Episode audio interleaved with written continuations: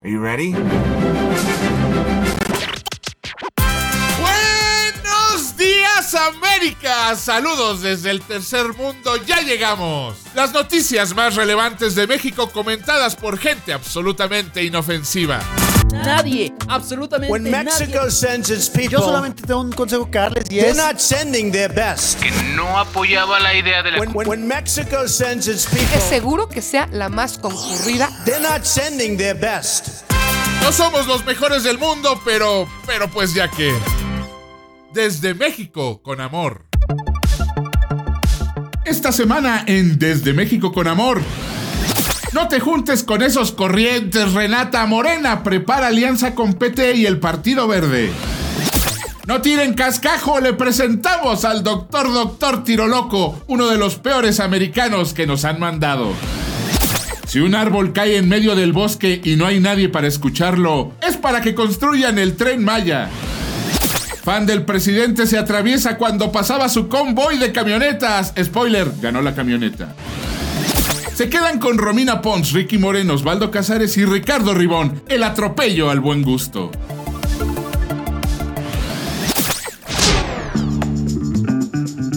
En Estados Unidos, cuando vas a votar, te enfrentas a una boleta sencilla. Tienes de dos sopas. Y si quieres verte muy alternativo, tal vez una tercera opción. Y ya, se van a su casa, esperan el resultado, gana un racista y ya. En México hay unos 50 partidos para elegir más o menos, la mayoría locales, pero como sea, creo que son un montón. Los partidos famosos en este punto, usted ya los conoce. El PRI, el famoso viejo enemigo, el PAN, que es el nuevo enemigo, el PRD, que fue el primer intento de la izquierda en México y actualmente está muerto, y Morena, los actuales campeones. Fuera de eso, los demás los llamamos partidos rémoras, porque nunca ganan por sí solos y tienen que unirse a cualquiera de los anteriores para seguir siendo relevantes. Nos referimos especialmente a dos partidos que son los protagonistas de esta historia, el Partido del Trabajo y el Partido Verde Ecologista de México. El Partido del Trabajo, o PT, como lo conocemos, es un pequeño partido formado por frentes populares y como su nombre lo dice, se enfocan en los derechos laborales. Pero fuera de eso, son una broma. Han estado a punto de desaparecer en dos ocasiones. Sin embargo, la última vez sobrevivieron al unirse a Morena para las elecciones de 2018 y la gente, por impulso, acabó salvándolo y convirtiéndose en la cuarta fuerza política del país, obteniendo el 6% de los votos, por lo que actualmente tiene 29 diputados y 6 senadores. Y sí, tiene la deshonra de que Fernández Noroña sea uno de ellos.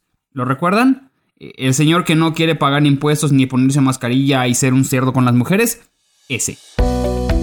Se los pondré así, a pesar de insistir que son poderosos, en enero de 2020 el PT registraba 249.384 militantes. Hay más gente que sigue a Ricky en redes que eso. Y por el otro lado tenemos al Partido Verde Ecologista de México, el verde para los cuates. Estos sí que son sinvergüenzas. Nacieron casi al mismo tiempo que el PT, pero su historia es todavía más turbia. El verde nace con la idea de meter ideas ecologistas en la parte legislativa, pero no se dejen engañar. Es un partido de juniors que nunca presenta ideas y cuando lo hacen solo es para intentar ser relevantes. Todo el país lo recuerda porque intentaron legislar la pena de muerte para los secuestradores y porque siempre intentan comprar influencers para recordarle a la gente que voten por ellos.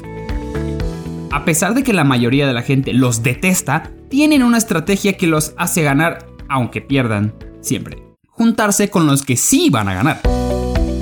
Meses antes de que inicien las elecciones, los tipos investigan bien cuáles serán los próximos ganadores y hacen una alianza. Lo hicieron en el 2000 cuando se aliaron con el PAN y ganó Vicente Fox, su candidato. Apoyaron al PRI cuando ganó Peña Nieto y desde que ganó Morena, curiosamente, se empezaron a llevar muy bien. No les importa la corriente política, lo que les importa es seguir cobrando sus cheques que les da el gobierno por ser un partido político, porque sí, en México nosotros pagamos por los partidos políticos. Actualmente tienen 16 puestos en la Cámara de Diputados y 6 en la Cámara de Senadores y a principios de año se contaron 460.554 militantes. Otra vez, nada, nada, nada en un país de millones y millones de habitantes. Dando ese contexto y para sorpresa de nadie, este par busca aliarse con Morena en las próximas elecciones de 2021. Así lo anunció Alfonso Ramírez Cuellar, presidente de Morena, donde los tres partidos harán una alianza para respaldar la administración del presidente Andrés Manuel López Obrador. El PT no sorprende ya que también se habían aliado en las elecciones de 2018 con Morena, además de que tienen una inclinación de izquierda por naturaleza. El verde, pues... Usted no pregunte, son votos y ahorita eso es lo que cuenta, ¿ok?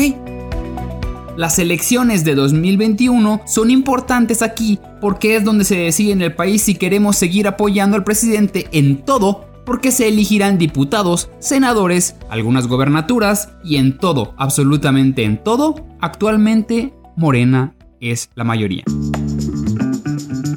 Y por cómo están las cosas y aunque ellos digan que siguen siendo muchos en su apoyo, el hielo se empieza a quebrar para los morenistas. Tal vez el día de hoy sigan siendo mayoría, pero día con día la gente sigue aceptando que tal vez, tal vez, no hayan sido la mejor opción.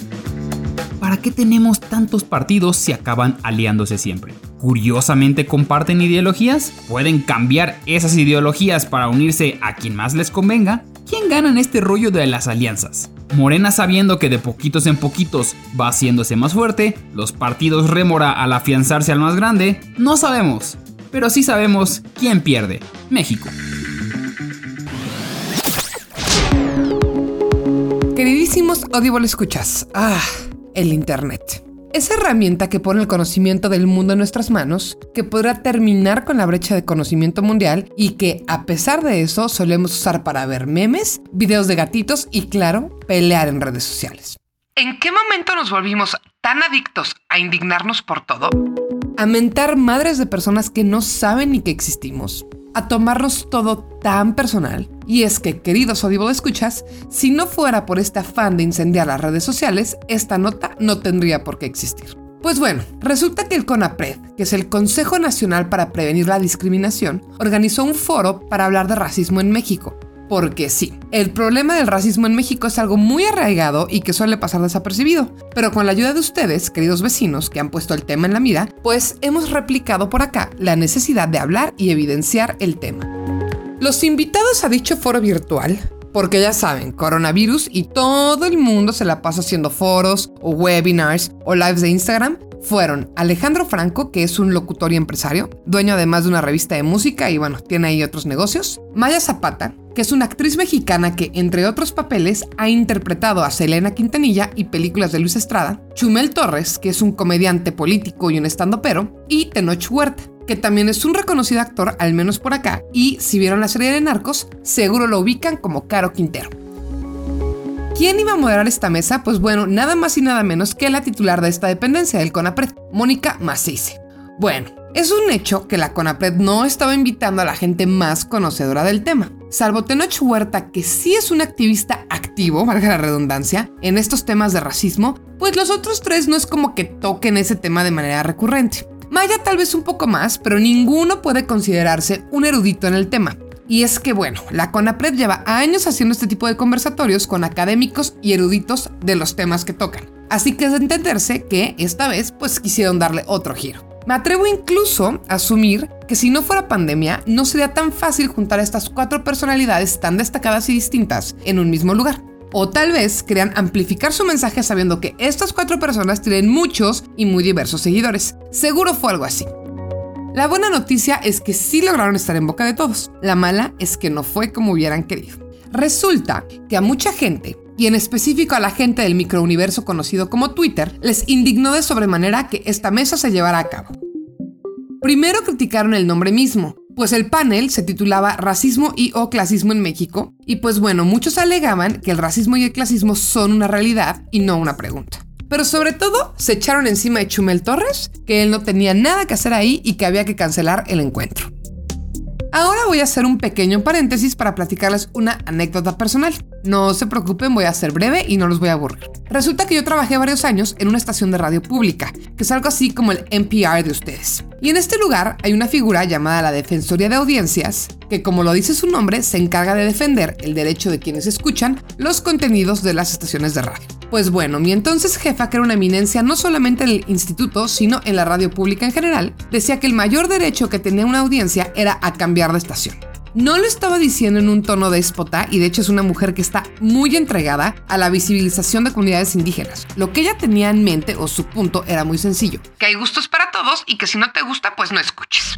Y pues bueno, creo que ya entendieron por qué metí ese comentario. Estoy muy de acuerdo en que a muchos les molestará el foro, pero entonces pues no lo vean o no lo escuchen. No es como que nos están metiendo a fuerza en cadena nacional todos los días o que sea algo obligatorio.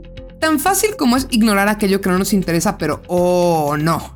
Es Twitter, señoras y señores. Y en Twitter todos los días alguien tiene que arder. El tema y la indignación por esta mesa llegó a tal nivel que hasta la no primera dama puso tweets al respecto. Y bueno, en fin, para hacerles el cuento corto, la cosa escaló tanto que la CONAPRED decidió cancelar el foro diciendo claro que era por problemas técnicos.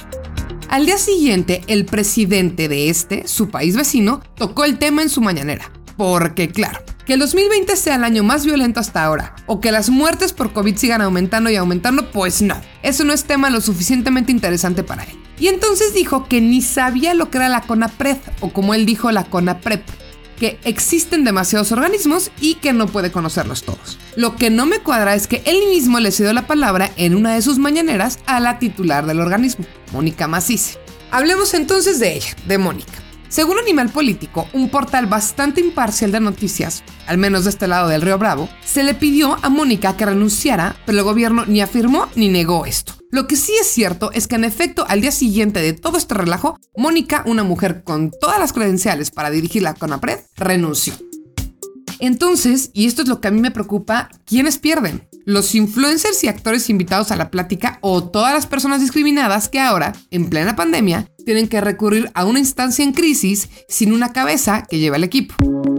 Además, ¿es justo que una mujer profesional y dedicada pierda su trabajo por un foro virtual que de cualquier forma, la verdad, iban a haber tres pelados? ¿Cuál es entonces el objetivo principal del CONAPRED? ¿Se están metiendo altas esferas en temas que no les competen? Pues bueno, aunque podría parecer que aquí acabó la cosa, fíjense que no. Después de la renuncia de Macice, le siguieron otras mujeres destacadas en puestos estratégicos para cortar la brecha de género y otras injusticias que son, pues bueno, el pan de cada día de este, su vecino país.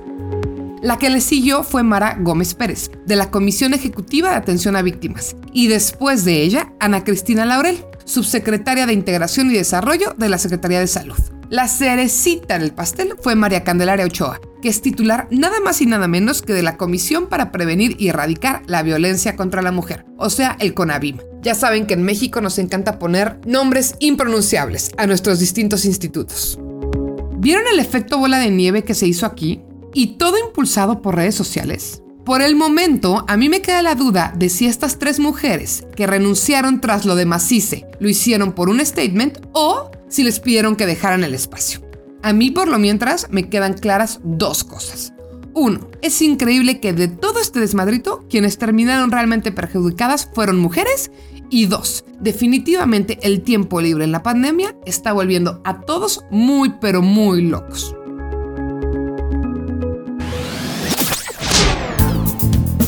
Amigos de Audible, hermanos de Audible, mis panas, mis clicas de Audible, esta semana tendremos dos temas que, según los expertos del tema y mi mamá, no hay voz más calificada que la de su servidor, arroba Ricky Moreno, para tocarlos y explicarlos a profundidad. Empezaremos con el que es la especialidad de la casa en cuanto a temas académicos se refiere, las relaciones internacionales. Así es, mi Audible escucha, es de todos bien conocido que mis estudios se basan en el arte de la diplomacia internacional que sin duda usted ya había notado con mi ecuánime y refinado estilo de hablar de temas controversiales como el desarrollo de los países tercermundistas, la equidad de género, el racismo, entre otros muchos temas.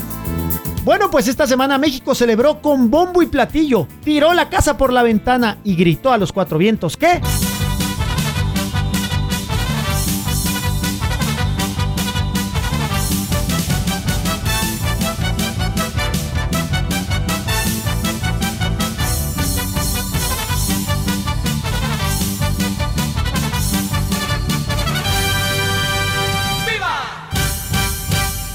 México estaba en el Consejo de Seguridad de la ONU. ¡Venga de ahí! Mire, solamente para darle contexto.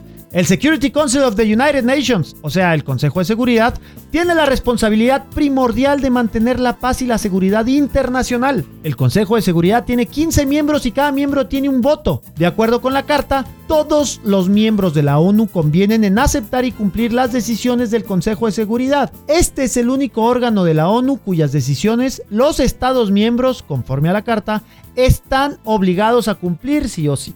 Bueno, pues es justo en este consejo donde México consiguió su lugar para, junto con la cuarta transformación, hacer historia, no solo en México, sino en el mundo entero, según nuestras tres veces candidato y dos veces presidente, Andrés Manuel López Obrador.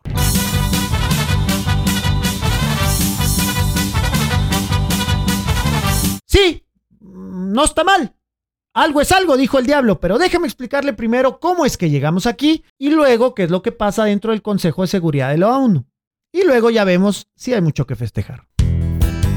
Sin ningún voto en contra, la Asamblea General de las Naciones Unidas eligió a México como miembro no permanente para el periodo 2021-2023, obviamente en una sesión atípica rodeada de importantes medidas higiénicas de seguridad debido a la pandemia del coronavirus. México llegó a la elección con el respaldo unánime de los países de América Latina y del Caribe y como único candidato a este puesto.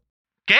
O sea, o sea que éramos los únicos candidatos para este puesto? O sea, nadie, ni un hito, nadie, nadie quería el puesto. ¿Estaban muy ocupados por la pandemia o era muy poca cosa para los demás o qué? Pues algo hay de eso. Y es principalmente por esa razón que México consiguió este puesto, que valga decirlo, no es la primera vez que lo ocupamos. México ejerció como miembro no permanente por primera vez en 1946 y posteriormente en los periodos 80-81, 2002-2003 y 2009-2010. La misión diplomática ha destacado en los últimos días la importancia de preservar la dignidad del pueblo, dar prioridad a la mediación, proteger a los civiles en los conflictos armados y defender el Estado de Derecho como una de sus prioridades durante su membresía. Ya saben, lo de siempre que no se puede cumplir. Junto a México, la India, Noruega e Irlanda ocuparán también un asiento entre 2021 y 2023. La elección de India, que ha estado ya siete veces en el Consejo de Seguridad, era también un trámite, ya que se presentaba como México sin oponente para ocupar el asiento del Grupo Asia-Pacífico, que quedará vacante tras la salida de Indonesia el 31 de diciembre. Lo que no fue el caso de los grupos de los países occidentales y otros, donde tres países de verdad, Canadá, Irlanda y Noruega, concurrían por las dos plazas que quedaban libres tras la conclusión del periodo bianual de Bélgica y Alemania. Fíjense cómo estuvo la cosa que el mismísimo primer ministro canadiense, Justin Trudeau, se involucró personalmente en la inclusión de Canadá y en los últimos meses había mantenido unas 40 conversaciones con líderes de todo el mundo para lograr la elección de su país para el periodo 21-23.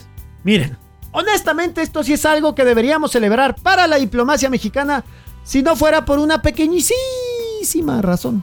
El Consejo de Seguridad tiene cinco miembros permanentes que son China, Francia, Rusia, Reino Unido y por supuesto ustedes, Estados Unidos. Estos miembros permanentes tienen el poder de evitar la aprobación de cualquier resolución aunque tenga el apoyo de todos los demás miembros, es decir, el veto en el Consejo de Seguridad. Entonces, pues de poco nada sirve ser miembro de este comité. Digo, si entretiene y te hace parecer más importante de lo que eres, pero la verdad es que esos países son los que realmente mandan. En lo personal, no entiendo para qué tener a todos ahí metidos si solo cinco escogen. Y ya que me preguntaron, creo que la ONU funcionó muy bien hace 50 años, donde no teníamos la tecnología de hablar y vernos instantáneamente. No importa la región del mundo. Miren, yo creo que la ONU la podemos suplir con una buena cuenta de Zoom de 20 dólares. Pero mire, ¿quién soy yo?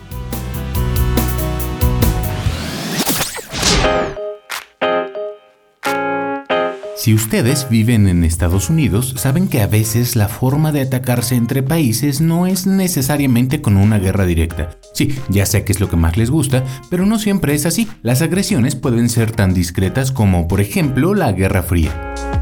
Mi nombre es Ricardo Ribón y el contenido que genero junto con mis compañeros para Audible podría considerarse una agresión diplomática, como si estuviéramos atacando las mentes de sus ciudadanos con nuestras notas mal reportadas y nuestras ideas privilegiadas y en general todo lo que Ricky Moreno implica como persona.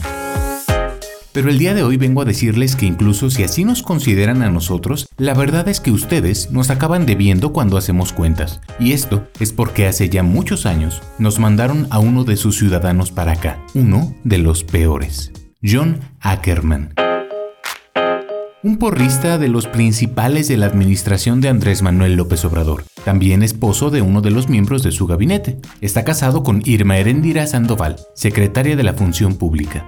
John, o Tiro Loco McGraw como le decían en su época de estudiante, y dicen que odiaba ese apodo, por favor no se lo digan, repito, Tiro Loco McGraw, no se lo digan es uno de los ejemplos de todo lo que está mal con la gente que se enamoró de las ideas románticas de la izquierda.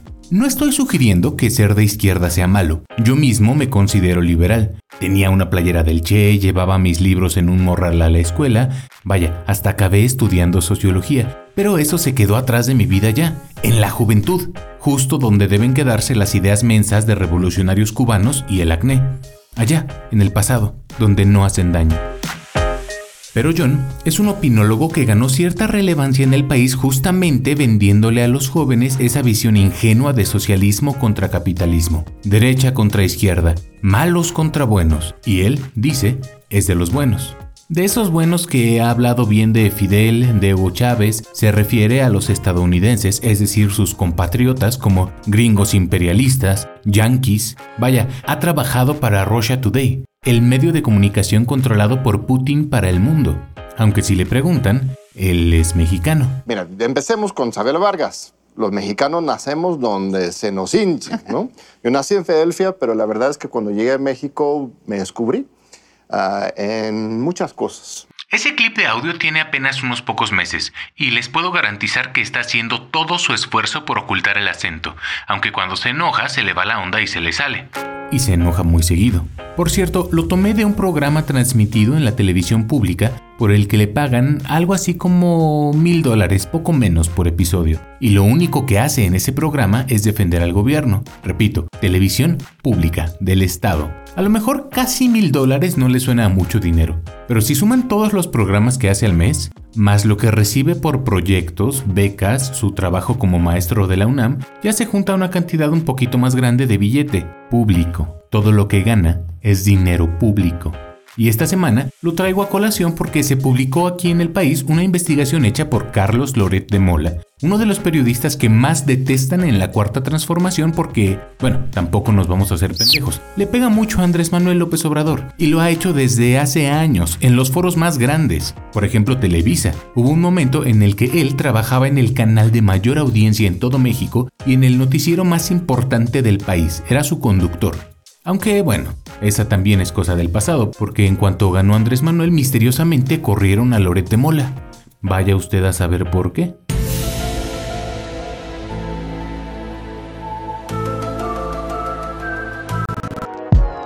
Después de eso, Carlitos Loret le agarró todavía más coraje a la izquierda mexicana y se ha dedicado a hacer reportajes sobre varios de los personajes más odiosos de los que se rodea el presidente. Y bueno, si el juego es ver quién es más inmamable, John Ackerman trae cinturón de castidad. El reportaje que hizo Loret en esta ocasión revela todas las propiedades que tiene el matrimonio Ackerman-Sandoval, es decir, John y la secretaria de la función pública, la encargada de que no haya corrupción. ¿De qué estamos hablando? Seis casas para ser específicos cosa ligeramente sospechosa tomando en cuenta que, en teoría, los dos son unos humildes siervos de la nación que están en contra de los ricos y a favor de la austeridad. Déjeme le repito la cifra. Seis propiedades, seis casas. No me quiero poner de ejemplo, pero ah, pues me voy a poner de ejemplo. Yo trabajo desde los 13 años. Acabé la escuela, hice una carrera, también he dado clases, he sido asesor político y también fui servidor público. Hoy ya no tengo 13 años desde hace más de 20 años y no tengo 6 casas. Toda mi vida he tenido que rentar. Esa es la realidad de los mexicanos.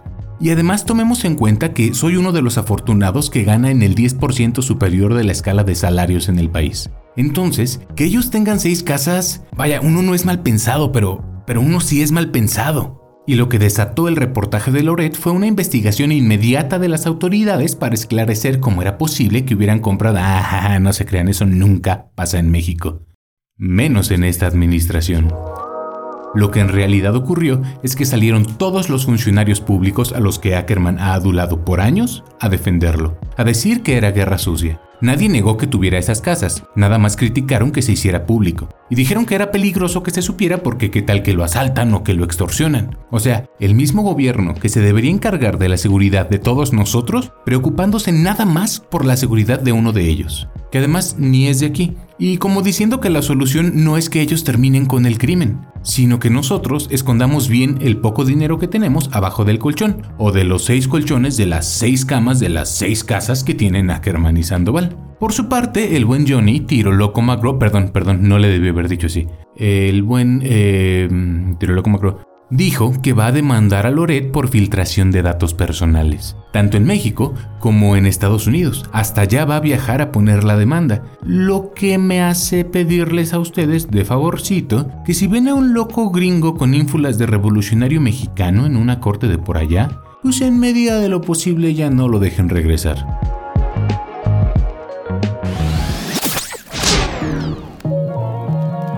Ser famoso tiene sus consecuencias. Yo, por ejemplo, para salir tengo que usar gorra y lentes para pasar, ya saben, desapercibido. No quiero causar disturbios, uno no puede ir por la vida así como así, porque todos quieren un autógrafo, una foto, la mayoría quieren que les, entre comillas, pague ya.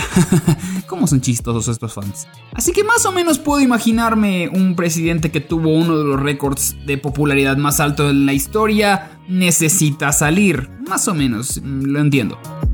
Porque, como lo hemos comentado antes aquí, el que exista el COVID no significa que él no pueda salir, ya que AMLO tiene sus protecciones chamánicas. Lo que sí ha cambiado es su manera de transportarse. No, sigue sin querer subirse al avión presidencial, pero ya no es el señor del cochecito todo fregado y un chofer como si fueran a la película de Green Book. Ahora ya viaja en suburbans blindadas y en caravana, míralo. Y créanos, no tenemos ningún problema con que lo haga. Es el presidente, no es el rey del carnaval. Pero el clásico contacto con la gente que antes tenía poco a poco, como pareja de casados después de 20 años, pues ese toque, pues ya se perdió, ¿no? Y a pesar de que AMLO le pide a la población que no salgan de sus casas para ir a verlo en la gira, pues la gente sale y quiere verlo, es normal porque quieren también pedirle cosas. Tal fue el caso de un grupo de personas que se encontraron con el convoy de camionetas que acompañaban al presidente rumbo a Puebla. Sobre la carretera Tlaxcala-San Martín, el grupo se acercó para hablar con el presidente, el cual tenía mucha prisa y, uh, ups, atropelló a un joven. En las imágenes se observa cómo un grupo de manifestantes se acerca al vehículo, entre ellos el joven, el cual termina en el piso tras ser golpeado por la camioneta. Posteriormente, dos hombres se acercaron para auxiliar al joven quien se levanta del piso, mientras la camioneta se detiene momentáneamente y continuó con su trayecto. Y aquí entra el debate si la camioneta debió o no parar para ayudarlo. Por un lado tienes al presidente y tienes la labor de protegerlo. Por otro lado, atropellaste a una persona pero detenerte implica desproteger al presidente. Y por otro lado, atropellaste a una persona. Nosotros creemos que desafortunadamente estas personas se expusieron al acercarse a un vehículo en movimiento, por lo que estuvo bien el seguir su camino. Aunque bueno, atropellaron a una persona. Hasta el momento el gobierno no ha dicho nada al respecto y sí nos sorprende, especialmente viniendo de un presidente que se considera humanista, de un presidente que le gusta tomarse la foto con el pueblo, de un presidente que poco a poco le va acelerando a su camioneta rumbo a la chingada.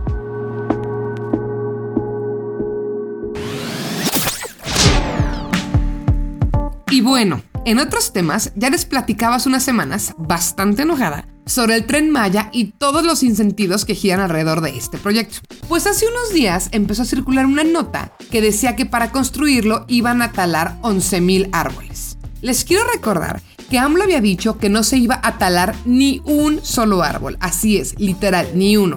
Pero bueno, yo afortunadamente llevo tiempo sin creerle nada de lo que dice. La cosa es que la nota ni siquiera son los 11.000 árboles, sino la brillante respuesta del gobierno. Que dijeron, pues que no se preocupen, que solamente van a tirar 6.600 árboles, o sea, más de la mitad. ¿Neta? Tienes un problema de que dicen que vas a tirar 11.000 árboles y dices, ay, nada más me voy a echar menos de la mitad. ¿Es en serio que así lo comunican? ¿Quién les hace la comunicación? ¿Un becario? ¿Jesús Ramírez Cuevas? Ah, sí, es Jesús. Con razón. Y pues bueno, más allá de la inútil comunicación, pues eso. El tren que iba a ser ecológico va a tirar más de 6.000 árboles en su primer trayecto y va a usar diésel. Si eso es energía verde, no me quiero imaginar su concepto de contaminación. Y un punto más, si dicen que 6.000 árboles es poquito, entonces es como los de antes robaban más y nosotros robamos, pero robamos poquito y por eso no está mal.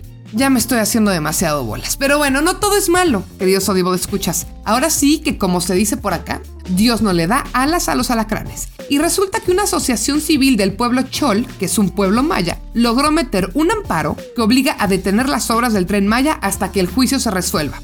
La cosa es que durante pandemia no hay juicio. Y por eso la suspensión va a durar, supongo yo, un muy buen rato. Y además, si este amparo procede, pues va a ser una suspensión definitiva. ¿Quién iba a decir que el tren que según esto era para apoyar a las comunidades mayas iba a ser frenado por los mismos mayas? Bueno, esto pasa cuando las cosas se hacen por dedazo y sin antes conocer el contexto. A la mismísima usanza del viejo PRI. Yo, por mi parte, los voy a seguir manteniendo al tanto y esperando con todo mi ser que este cocidio se cancele o de perdida se retrase tanto que ya haya una nueva pandemia o brote de ébola o extinción zombie y a todos se nos olvide el tema del tren.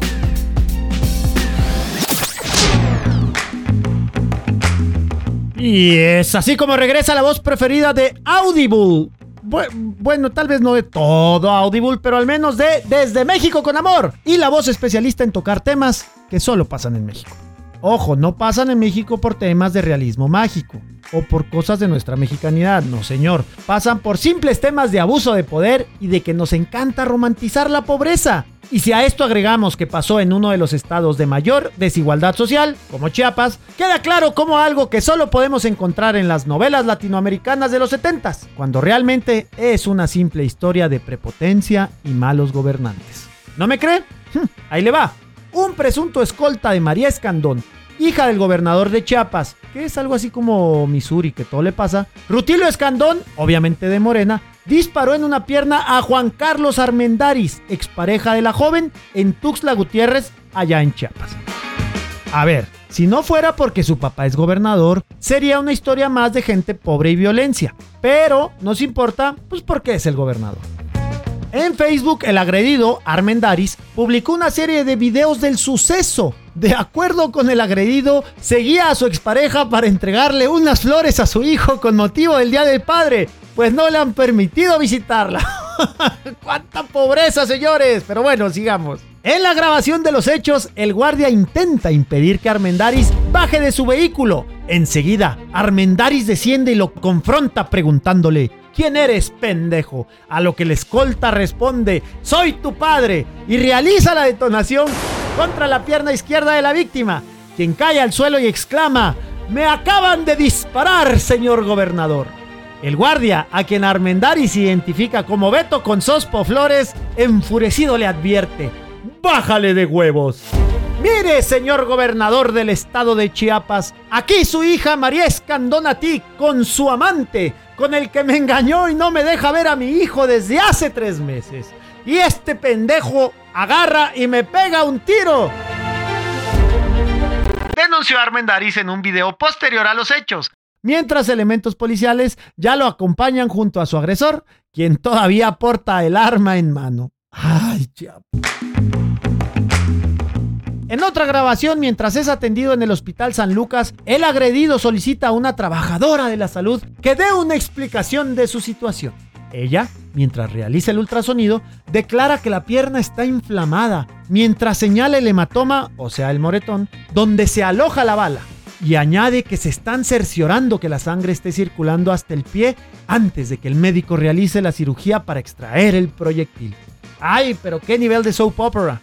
En un comunicado, la Fiscalía General del Estado de Chiapas afirmó que ya inició una carpeta de investigación por los hechos ocurridos allá en el centro de Tuxtla Gutiérrez. Pero mire, como esto es México, déjeme contarle el desenlace de la historia. En Facebook, la red preferida de las tías, circula un post de la mamá de Juan Carlos Armendaris que acusa que se cumplió el capricho de María Escandón, la hija del Gober, pues la Fiscalía de la Mujer llegó al domicilio para realizar un cateo para la aprehensión de su hijo Juan Carlos Armendaris por el delito de violencia familiar. Tal y como consta en el documento que además exhibe por todo Facebook la señora. Es increíble, dice, que hayan librado orden de aprehensión en contra de mi hijo, solo para cumplir el capricho de la hija del gobernador. Un claro ejemplo de lo que es la corrupción y el tráfico de influencias. ¿Qué les dije? Nomás nos interesa porque son políticos, porque si no, es una común y corriente historia de gente sin educación, toda pobre, pero pues ya que, que viva México y que viva Chiapas.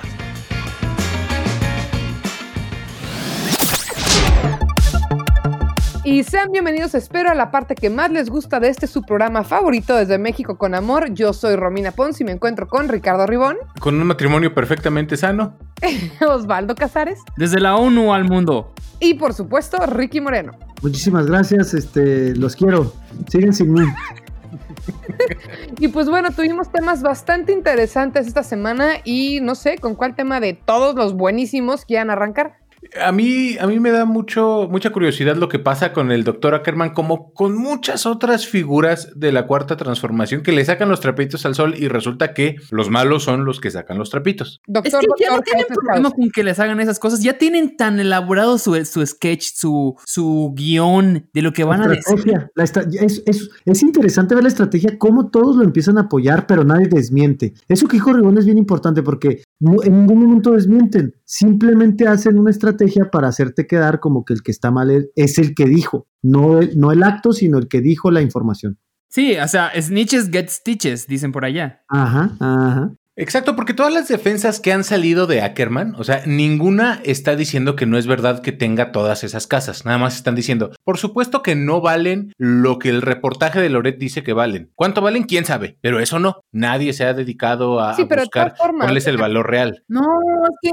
¿Cómo puedes No, pasar no toda tu vida tenemos trabajando como académico y tener cinco casas, aunque sean baratas? Yo, Mira, yo soy- es que me choca ser esa persona, amo ser esa persona, pero el señor es gringo, o sea, que estos sean unos perros pobres arrastrados no significa que sus papás lo sean, y si te mandan Y dólares hace acá rinde mal, 40 años no va a Estados Unidos ese señor. yo No, sé, y aparte la, la hipocresía, Ricky. Quieren que, que el, que el pueblo, la austeridad, hay que ganar menos dinero. Pues ya entendí por qué no te importa ganar dinero, porque tienes cinco casas. Qué fácil. O sea, es como, como un doble discurso. Sí, no viven gente como, que nos está- como piden que la gente viva. Para la gente que nos está escuchando, busquen un artículo que hay en Letras Libres, busquen así nada más en Google Letras Libres Ackerman, que se publicó hace cuatro o cinco años, que explica de dónde viene la riqueza de Ackerman, porque es un secreto a voces desde hace tiempo que tanto él como doña Irma tienen bastante dinero. Esa riqueza viene de una cantidad de becas y proyectos y presupuestos que han bajado siempre de gobierno. O sea, no viene de su salario de maestro, porque yo soy hijo de maestros y sé que no alcanza para cinco o seis casas. A- apenas hace poco alcanzó para una, o sea, bueno, a lo, A mejor- lo a que lo- voy, a lo mejor tu papá tenía por ahí otras dos y no te decía, güey.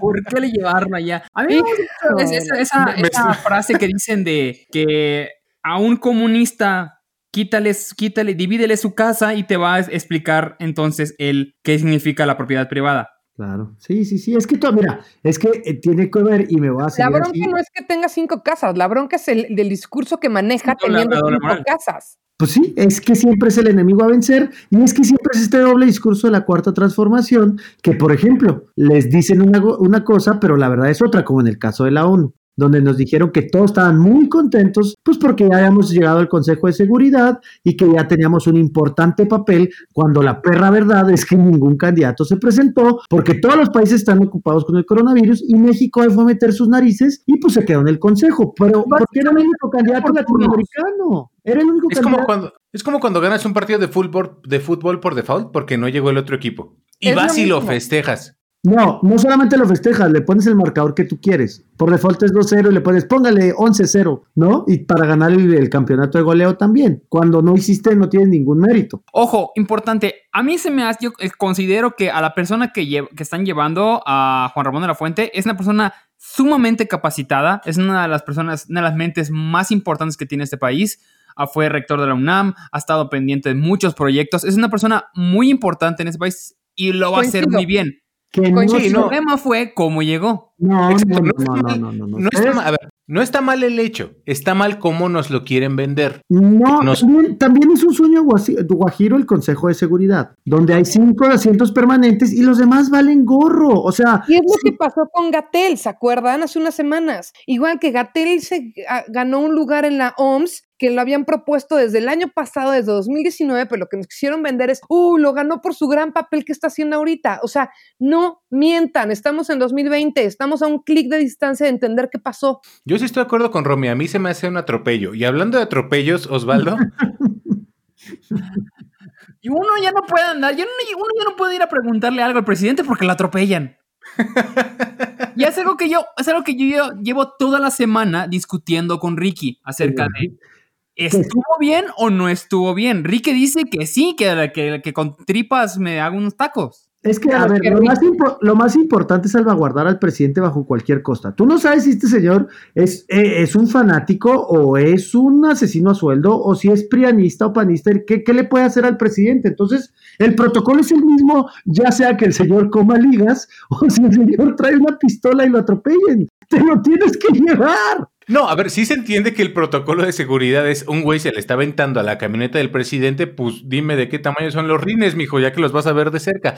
Pero de ahí a festejarlo, como lo hace mi querido Ricky Moreno, ya ahí. Una No, gran ver, línea. Lo, lo festejamos porque salió ileso. O sea, el vato nomás dio la marometa de que se ve que no es la primera vez que lo atropellan, ¿sabes? O sea, era un pobre perro ahí que iba pasando. Y ya, o sea, el otro día me atropellaron a mi perro callejero y ya se saben levantar, No, güey. no, Ya no, no sé si eso no, no, pasó. no, no lo compares con un perro callejero. Ah, no, es anecdótico de que hay gente que está acostumbrada a estar en la calle. Por ejemplo, a mí me da mucho miedo cruzar una calle. Ustedes lo saben, yo cruzo corriendo para evitar atropellos. Parece que se te va a caer tu caja de huevos de así. Exactamente, hay gente que a lo mejor está más familiarizado con la defensa de una suburban, no lo sé. Híjole, sin Y los que sí deben de estar ya familiarizados con el programa saben que este es el momento en el que nos comenzamos a despedir porque ya llegamos al final otra vez de otro desde México con amor.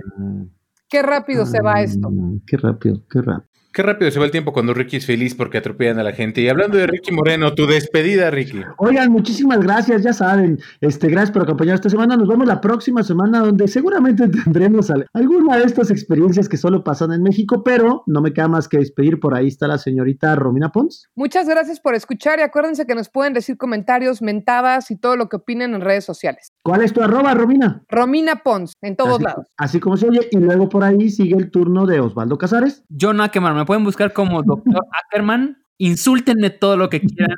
Por Dr. favor.